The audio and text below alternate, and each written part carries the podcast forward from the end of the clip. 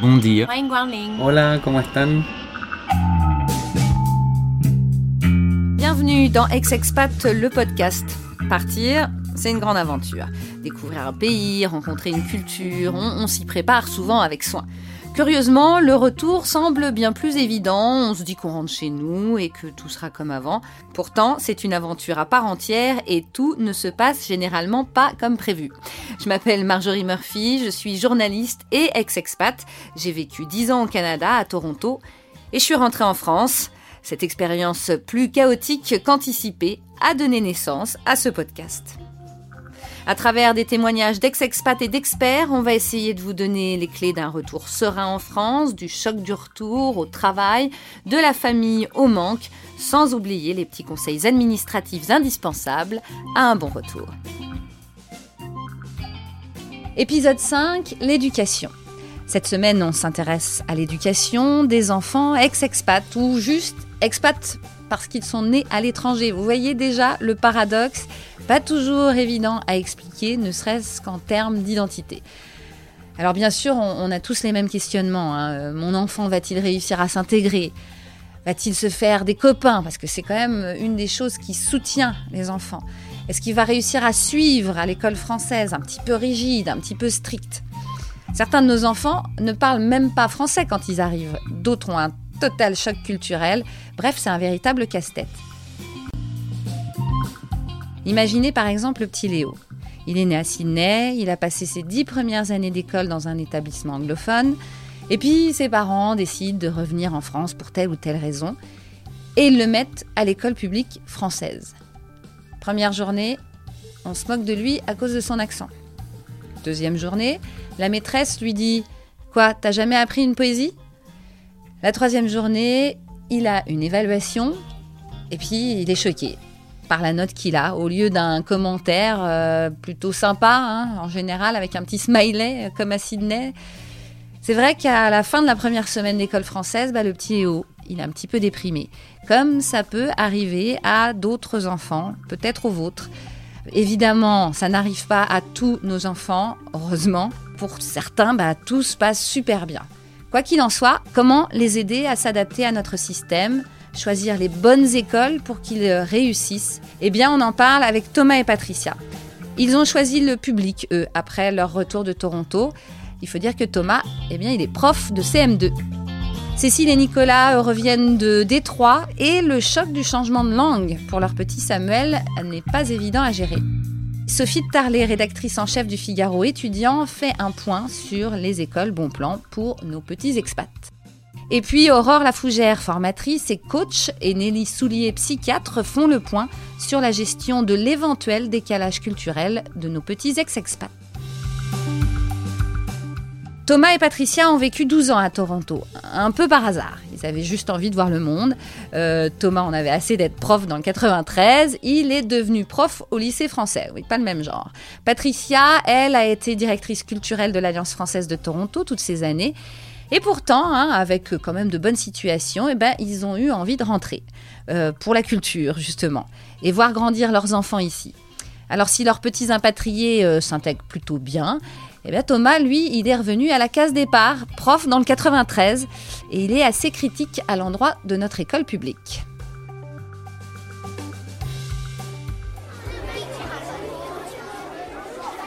On avait envie de bouger depuis quelques années. On essaye un peu dans toutes les parties du monde, sauf le Canada. le Canada qui Même le Vanuatu. Hein ouais, on a tenté des trucs, mais euh, et le Canada nous avait jamais vraiment branché plus que ça. Mais euh, la dernière année, on s'est dit bon, là, on tente une dernière fois, puis si ça se passe pas, on reste. Et euh, moi, j'avais tenté de devenir prof au Canada. prof au lycée français Ouais, prof au lycée français, donc éducation nationale, être détaché. Et on a été pris à Toronto, qui est une ville qu'on connaissait pas à peine. Enfin, on avait repéré sur la carte avant de postuler, mais euh, voilà, on n'avait aucune image du truc. Et on a été pris euh, à Toronto, main dans les poches, avec deux petites valises. C'est quand même une ville très agréable. Qui n'est pas stressante, qui est pas. Donc voilà, c'est du fil en aiguille, on se rend pas compte, on reste. Puis après, on a un enfant, donc on part pas tout de suite. Après, on a un deuxième, donc on part encore moins. Tout... Et ainsi de suite, jusqu'à, voilà, jusqu'à au bout de 12 ans, on s'est dit, bon, quand même, là il serait peut-être temps de rentrer. En fait, euh, entre, euh, on avait quand même un désir, pas, pas forcément de rentrer ici, mais d'aller dans une autre destination.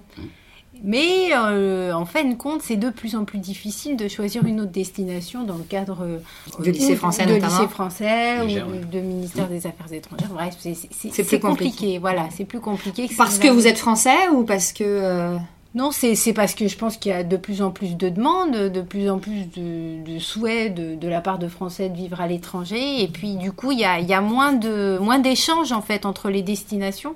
Euh, ce retour, donc vous l'avez finalement planifié entre guillemets, vous êtes euh, reparti.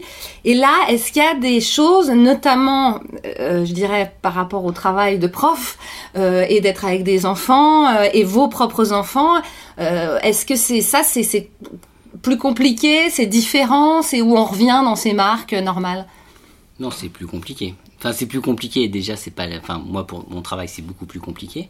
Pourquoi Pour les moyens donnés, en France, euh, les moyens donnés sont. euh, c'est pas, c'est pas suffisant. Je dirais par rapport à- aux moyens qu'on a dans les écoles euh, françaises à l'étranger, où là, vraiment, on donne les moyens de travailler. En France, on est loin d'avoir tout ce qu'il faut. Faut être clair. hein. Mais on est d'accord aussi que les Français y payent aussi euh, là-bas dans le lycée français. Bien sûr, bien sûr. Donc Mais- ici c'est public, tu retournes Ouais, dans bien sûr, public. Je- ouais, on est bien d'accord, mais le, en attendant d'avoir du matériel, c'est quand même euh, hyper important et ça, ça permet de, de- de sauver des mômes en difficulté, ça permet de faire aller plus loin des, des enfants qui s'en sortent bien. C'est euh, c'est plus que nécessaire. Et là, pour l'instant, euh, l'effort n'est pas fait là-dessus. Donc c'est vrai que moi, ça a été mon grand, ma grande claque, c'est de, voilà, d'avoir beaucoup plus d'élèves par classe, beaucoup plus d'élèves en difficulté. Euh, et euh, quatre fois moins de moyens et euh, aucun matériel pour, pour avancer quoi. Donc ça ça a été un peu compliqué quoi. Et t'es étonné ou tu t'y attendais? Non parce que ça n'a pas bougé en 12 ans en fait.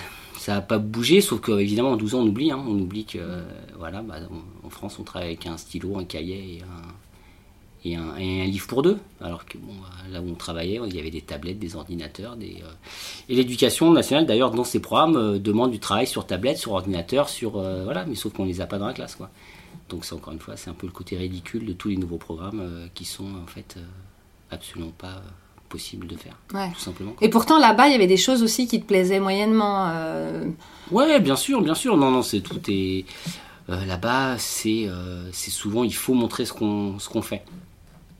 C'est-à-dire que quand on fait un travail, il faut que les parents puissent voir, je sais pas, une exposition, un affichage. Faut qu'il y ait, voilà, faut qu'il y ait du visible. Ah oui d'accord. Alors que bah, l'apprentissage, c'est pas forcément du visible, quoi. C'est euh, Et le niveau, et le niveau là, euh, qu'est-ce que t'as trouvé là au retour? Puisqu'on dit soi-disant que les enfants euh, savent plus lire, savent plus écrire, savent plus rien. euh. bah, le niveau, c'est très fluctuant. On passe de- dans une même classe à, à des élèves bah, des brillants, des très bons élèves, et d'autres qui savent réellement en CM1, CM2 ni lire ni écrire. Des enfants qui ont fait leur scolarité dans la même école avec les mêmes professeurs, et encore une fois, il y en a qui sont en échec total et d'autres qui sont en parfaite réussite. Donc c'est, euh, on n'a pas l'impression que c'est l'école qui est, qui est fautive ou euh, c'est vraiment des, des difficultés majeures. Ça te fait regretter là-bas ou? Le travail? Bah ouais, ouais. évidemment. tu serais prêt à rééchanger ou non? Sur le travail, oui, sur le travail. le travail, juste sur le travail, évidemment. Est-ce que, est-ce que toi, dans ta tête, tu te dis, euh, il faut faire quelque chose Est-ce qu'il y aurait un moyen de, de faire bouger euh, d'un point de vue Alors- financier, quoi En fait, finalement, c'est ça, c'est Financier, il faut mettre, faut mettre, euh, voilà, faut mettre l'argent. Il faut que les communes mettent l'argent, puisqu'il y a aussi les communes qui investissent euh, un peu. Moi, je suis dans une commune où, où euh, la commune investit pas mal. Je ne fais pas partie des communes où c'est euh, c'est catastrophique, donc, mais il y a vraiment des communes où il n'y a, rien. Il n'y a rien qui est donné. euh, Enfin, on pense que c'est suffisant. Et moi, je pense, après 12 ans au- en Amérique du Nord, que c'est pas suffisant, Mhm. ce qu'on nous donne. Qu'encore une fois, un livre, un stylo, un cahier, c'est pas suffisant. Pas en 2018 pas pour des enfants qui passent leur vie sur des, des écrans, des ordinateurs, des tablettes, qui maîtrisent très bien le sujet, en plus qui font des trucs brillants avec ça. Et nous, on leur dit, bah aujourd'hui, pendant 6 heures, tu vas prendre ton stylo et tu écris. quoi. C'est plus possible. Faut on juste m'a- on que- m'a dit euh, au c'est plus Canada, possible, on m'a dit, euh, nous, ce qu'on apprend, c'est pas spécialement les connaissances, c'est de, de pouvoir euh, faire que ces jeunes euh, vivent au 21e siècle. Mais Quoi. c'est ça. C'est- Bah là, on n'est pas dedans, vraiment pas. Je pense que c'est pas dû, parce que euh, Thomas enseigne le 93, mais c'est pas forcément dû uniquement au, à, l'endroit. département, Ouais, ouais. ouais. Non, Parce que je crois qu'à Grenoble, enfin, mon, mon neveu et ma nièce sont là-bas, ils n'ont pas forcément euh, de, euh, de, de, de de tableaux intelligents, de choses comme Mmh, ça. mmh. Donc ça m'a l'air assez global. Ouais. Alors parce que justement, j'allais dire ça, c'est le prof qui parle, mais les parents, euh, parce que vous, vous avez donc deux garçons, euh, est-ce que c'est un peu flippant aussi dans, dans- par rapport à ça, euh, Patricia?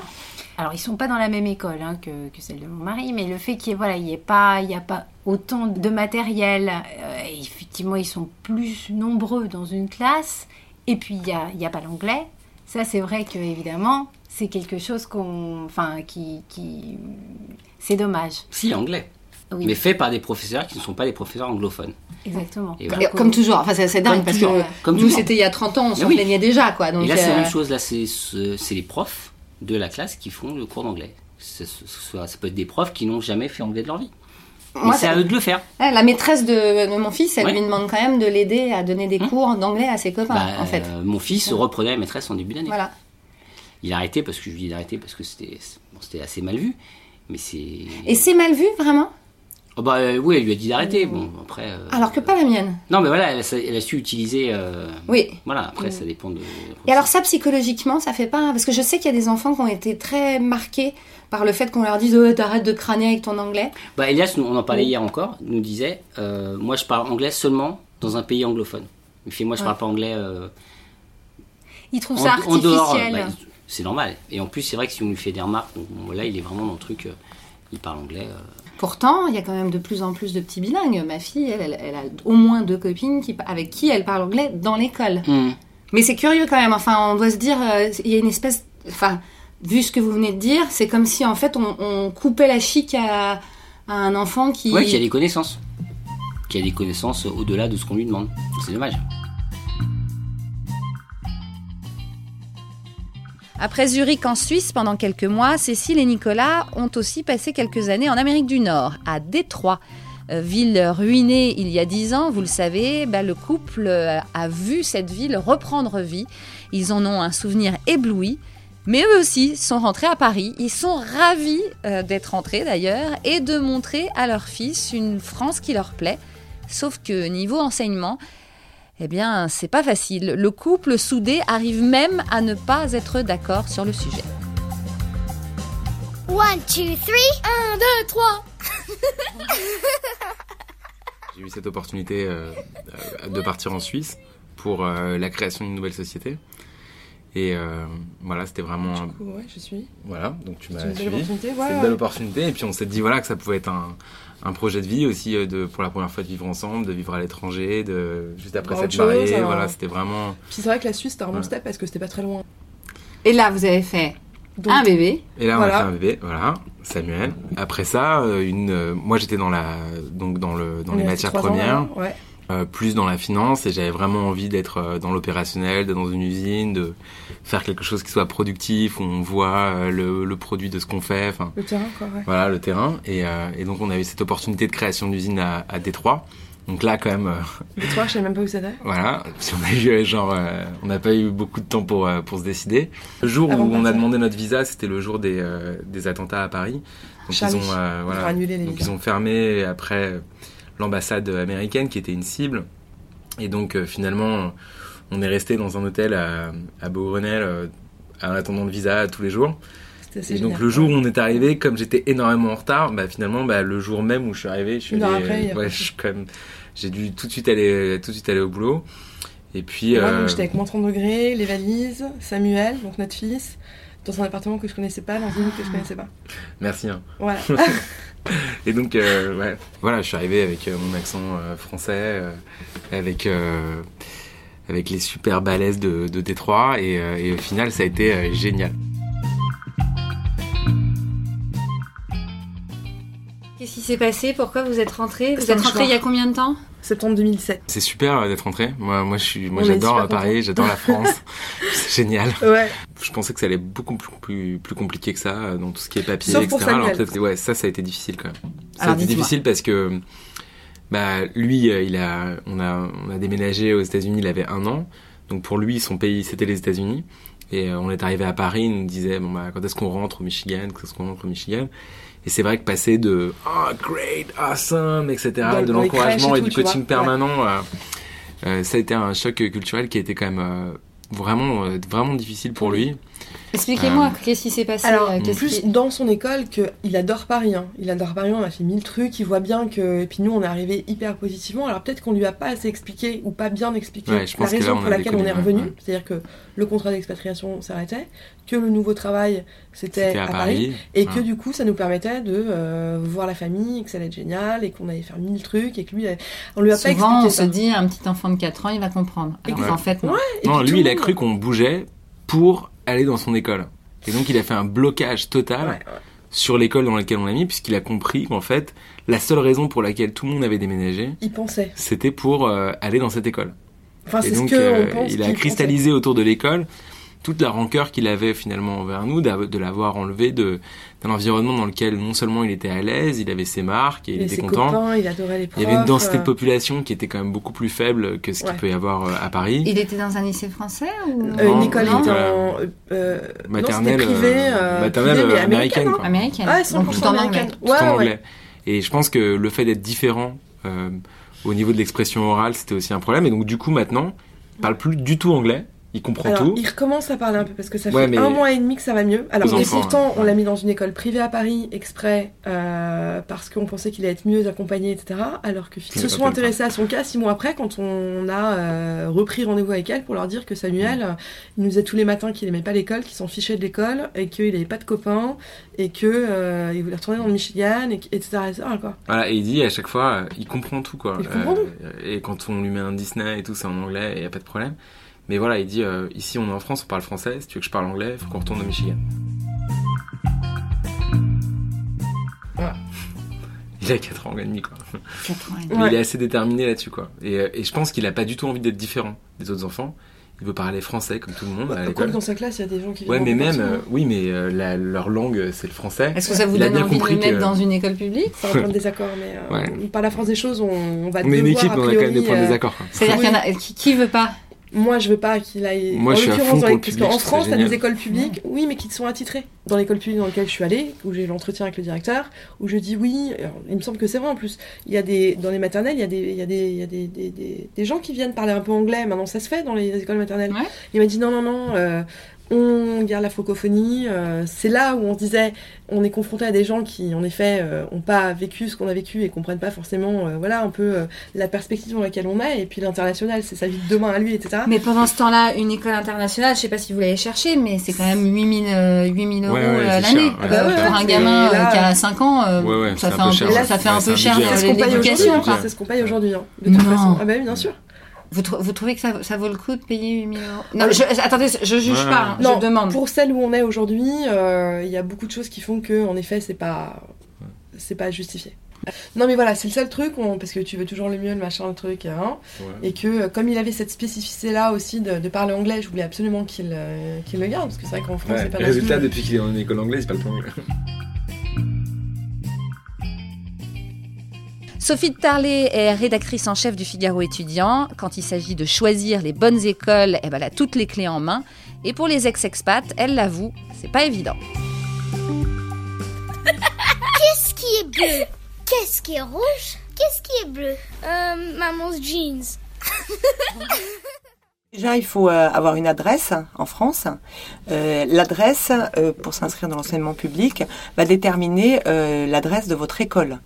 Sachant que pour le lycée, euh, vous avez euh, un, choix de lycée euh, dans un secteur, par exemple, Paris est divisé en, en- en plusieurs secteurs, et vous pourrez faire euh, de- des vœux de, de lycée, euh, et en fonction de, de vos notes de brevet, d'un certain nombre de critères, vous allez être affecté dans, dans un lycée plutôt qu'un autre.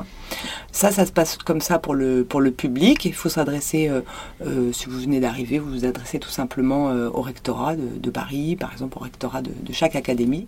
Ou à la mairie même. Euh, bah, Pour apporter notre dossier, non? Alors pour la mairie, c'est uniquement pour l'école primaire. Après, il y a l'admission dans les écoles privées. Donc là, beaucoup d'expatriés en fait font le choix du privé tout simplement. Donc euh, il y a le privé euh, sous contrat euh, qui ici coûte cantine comprise environ euh, 2000 euros par an. Et, là, il y a d'excellentes écoles, mais qui sont difficiles d'accès, il faut reconnaître, puisque si vous arrivez en milieu de, cycle, je sais pas si vous arrivez en seconde, première ou même en sixième, bon, il y a beaucoup de listes d'attente, donc c'est pas forcément aussi simple que ça. Et là, faut s'inscrire assez tôt. Hein. Il faut s'inscrire à partir du mois de septembre ah pour oui. une rentrée euh, septembre d'après. Donc Ah septembre-octobre, un an avant, et encore, même comme ça, vous pouvez être sur liste d'attente. Ensuite, euh, pour tout ce qui concerne les écoles bilingues, il faut savoir qu'il y a, euh, au niveau du public, c'est quand même pas mal. Euh, il faut viser les sections internationales qui, elles, sont complètement désectorisées. C'est-à-dire, peu importe finalement votre adresse, vous pouvez postuler.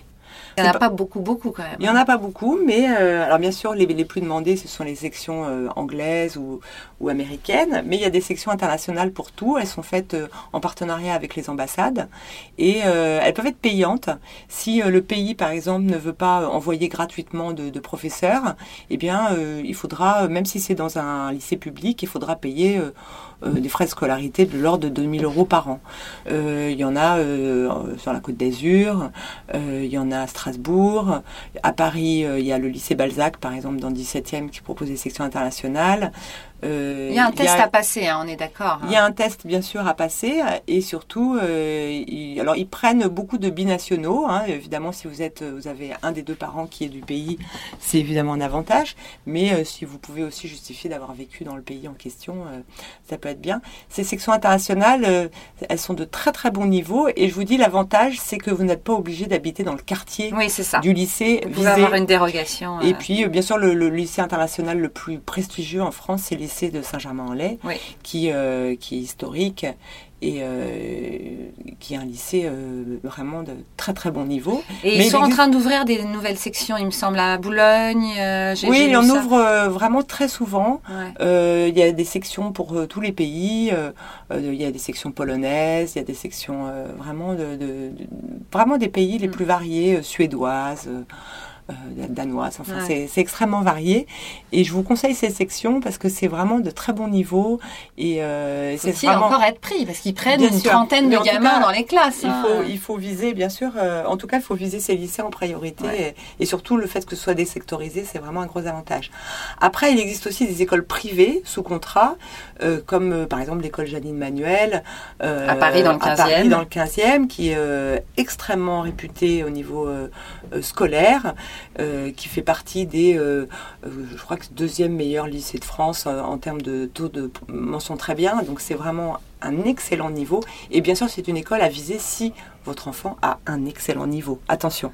hein. Ouais, mais même avec un excellent niveau, euh, moi j'ai essayé de mettre mon- mes enfants là, ils ont été refusés, hein, parce qu'il y a une liste d'attente de 3000 km. Bien sûr, c'est une école qui est extrêmement prisée. C'est euh, les 8 000 tarifs là, euh, voilà exactement. Donc, euh, 8000. euh, Ouais. alors 6005, après il faut peut-être 8000 Oui, avec la cantine, la cantine, etc. ouais. Voilà. Donc 6500 cantine et 8000 avec la cantine.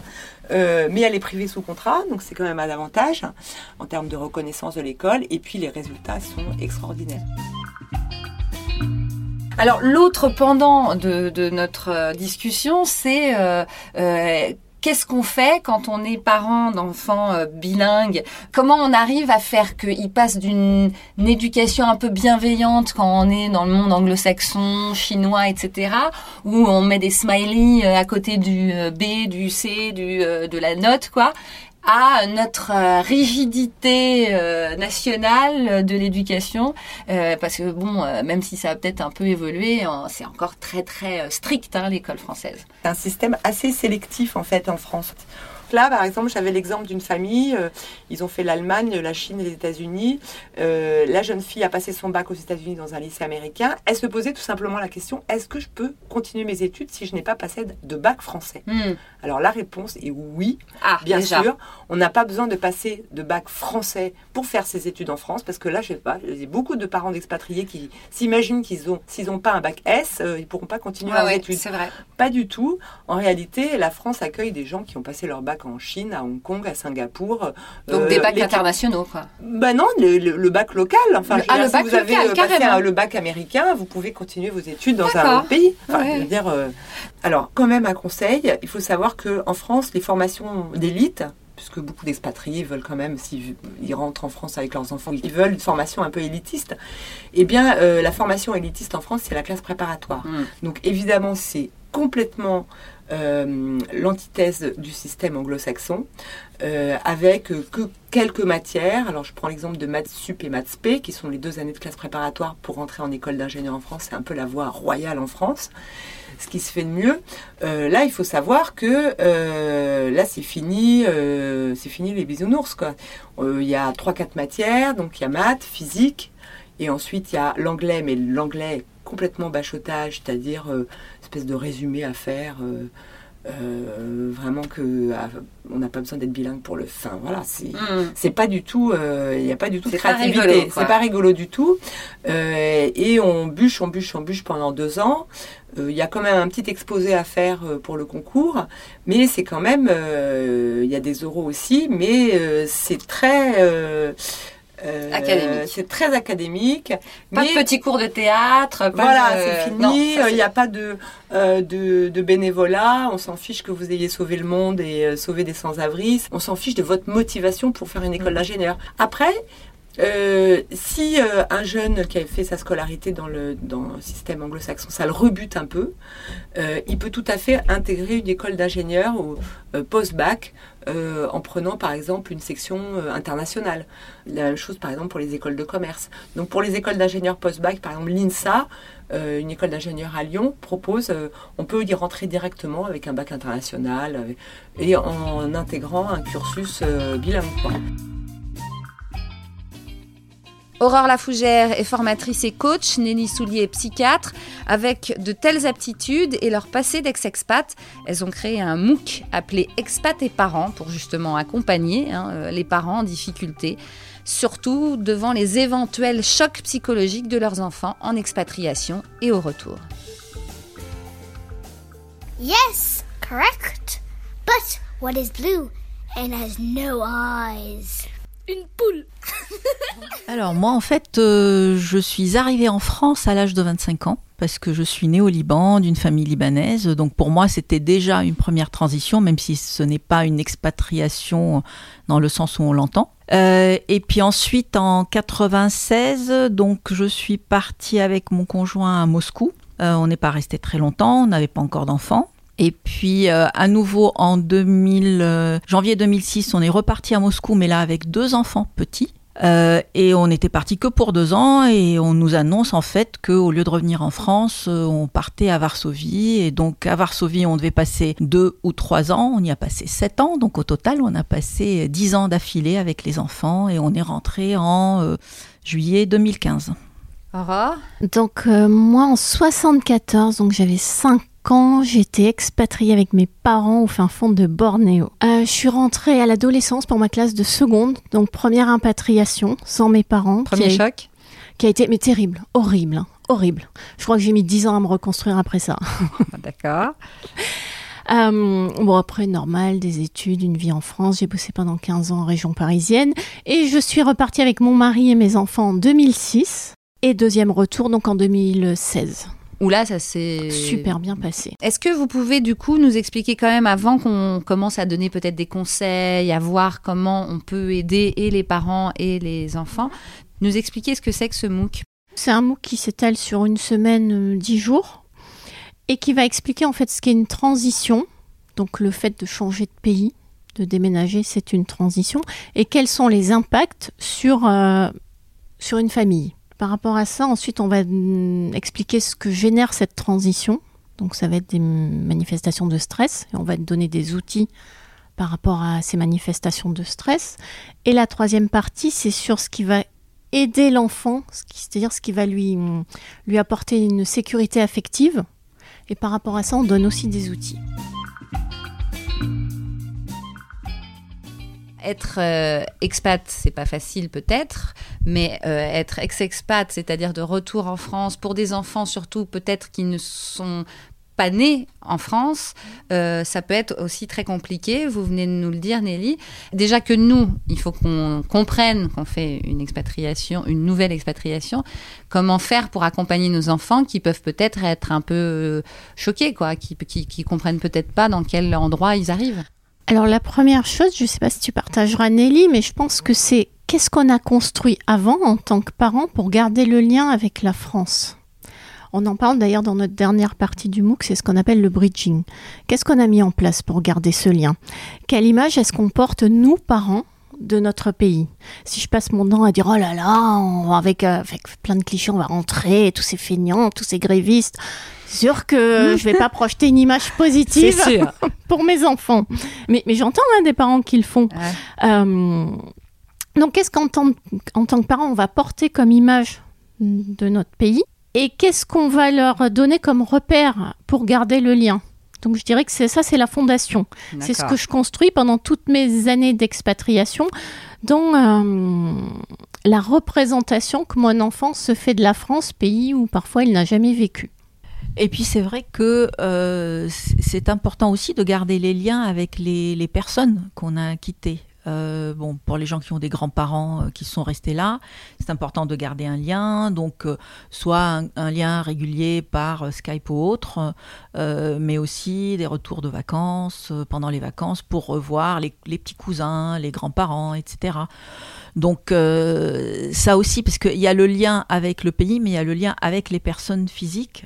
Et donc, mais ça dépend aussi beaucoup nous, on revient. C'est-à-dire que si on revient dans un endroit qu'on connaît déjà, ou si on revient dans une ville où on n'a jamais vécu. Donc euh, il y a des choses euh, à préparer à l'avance. Euh, moi je sais que nous on avait gardé notre maison par exemple en, nous disant voilà c'est notre pied à terre parce qu'on n'a pas papy mamie à côté. donc c'était vraiment notre seule base. Et, malgré tout, bon, ça a été difficile parce que bon, on est parti pendant 10 ans quand même, 10 ans pour un enfant de 3 ans, bah, il revient, il a 13-14 ans, bah c'est énorme. Voilà, donc, euh, donc là, euh, c'est très difficile d'avoir des copains sur place. Mais bon, s'il y a des copains, il faut essayer de les garder. S'il y a de la famille, il faut essayer de garder le lien. Et puis il y a le choc aussi entre l'école euh, française, alors que même si c'est privé ou public, là on est d'accord, le choc euh, du système quand même assez strict et rigide. Et, euh, et, le côté quand même beaucoup plus cool, notamment en Amérique du Nord. Après, il y a aussi beaucoup de pays où c'est beaucoup plus tranquille. on vous soutient, c'est bien, alors qu'ici c'est attention, ça reste comme ça quand même. Alors là, je crois que c'est important de connaître enfin, la personnalité de nos enfants. Et euh, il y en a certains, je pense, pour lesquels effectivement le système français va être une souffrance absolue. Moi, je le savais pour mon fils aîné. Je savais qu'il était euh, quasi inadaptable au système français. Il a commencé en système anglo-saxon et je l'ai fait basculer assez tôt pour qu'il rentre d'une certaine façon dans le moule. Que si je l'avais réintégré en seconde, il aurait jamais, je pense, raccroché les wagons. Ça aurait été trop compliqué. Ça c'est compliqué peut-être Nelly de que les parents euh, arrive à prévenir avant de guérir, quoi, parce que il faut bien, on va pas changer l'école pour l'instant. Hein. non, on peut pas changer, on peut pas changer l'école, mais euh, pour revenir aux écoles privées, moi j'avais fait des dossiers aussi pour les écoles privées, mais les écoles privées dans notre secteur étaient euh, toutes euh, surchargées avec des listes d'attente énormes, et donc mon, mon, fils aîné avait des super notes, mais il n'a pas été pris pour autant. Euh, donc, euh, bah, forcément, on se rabat euh, sur le, service public, enfin l'école publique qui, peut être super. Hein. Je veux dire, là, mon aîné, il a eu, il a fait sa terminale dans une école publique, dans un lycée qui, était très très bien mais on avait quand même pris malgré tout la précaution de venir un peu à l'avance, de visiter, de demander l'autorisation de visiter les, les, locaux, etc. Bon, on a fait cette visite ce sont des démarches qu'on peut, qu'on peut quand même prévoir ça vous le Voilà. Déjà, visualiser les lieux, visualiser le trajet, comment on va y aller, etc. Bon, ça dépend de l'âge. Hein. Quand c'est en, maternelle ou au primaire, c'est beaucoup plus facile. Mais quand c'est collège ou lycée, où l'enfant est plutôt euh, supposé être autonome, donc là, euh, faire le trajet avec lui. Euh, et puis, et puis peut-être aussi essayer au maximum de rencontrer les professeurs en début d'année. Mm, mm, pour leur expliquer. Pour leur expliquer que voilà, notre enfant, il arrive euh, d'un système différent, que pour lui c'est compliqué, que c'est c'est culturellement, euh, ben voilà, c'est un changement. Donc la présence du parent qui essaye de faire le lien entre l'enfant et l'école mais sur tous les plans, sur le plan administratif, mais aussi sur le plan, bon, la visite des locaux et aussi avec les profs. Oui, c'est ça. C'est être là, quoi, être présent. Être présent Ne et pas le lâcher dans l'arène. euh, voilà, et faire le lien, le, ce qu'on appelle Ouais. le bridging, donc avec Aurore, essayer en permanence de faire le bridging. Et l'enfant, il va y avoir des moments où il va être vraiment euh, triste et déprimé en disant ah bah j'en peux plus de cette école, je veux retourner euh, là où j'étais. Bon, il, il faut savoir aussi que quand on déménage, quand on a une- quand on fait une transition, que ce soit dans un sens ou dans l'autre, on a un deuil à faire. Donc là, il a le deuil de des copains qu'il a laissés, de l'école qu'il a laissée, de la vie qu'il a laissée derrière lui. Et, et c'est important de, de- de le savoir et, et de dire à l'enfant, ben oui, tu as raison, tu as le droit d'être triste, tu as le droit de, de, penser à, au- à ce que tu as laissé. Mais là, bon, là, on est là et comment on fait pour avancer? Et puis euh, lui permettre aussi quand même de garder un lien avec ce qu'il a laissé, donc les vieux copains, etc. Euh, bon, les réseaux, les réseaux sociaux, donc c'est pas pour autant qu'il faut qu'il passe sa vie devant l'écran, mais euh, c'est important de garder un lien et que bah, ce lien, il, il peut l'aider aussi, surtout s'il a des copains qui ont aussi déménagé. Mhm. Et donc chacun peut raconter ses malheurs à l'autre et puis euh, ça, euh, se soutenir, euh, se serrer les coudes et puis au bout d'un moment ils arrivent à trouver des points positifs. Merci d'avoir écouté Ex-Expat le podcast. Cet épisode a été réalisé par toute une équipe à l'image de ce podcast international. Ma co-réalisatrice, Laurie Martinez, est américaine. Notre directeur artistique et graphiste Kunal Balou est mauricien. Notre compositeur Leandro Gufanti est lui argentin. Vous pouvez écouter tous les épisodes sur iTunes et toutes les applications podcast. Et bien sûr, si vous avez aimé, n'oubliez pas de nous mettre beaucoup d'étoiles sur iTunes.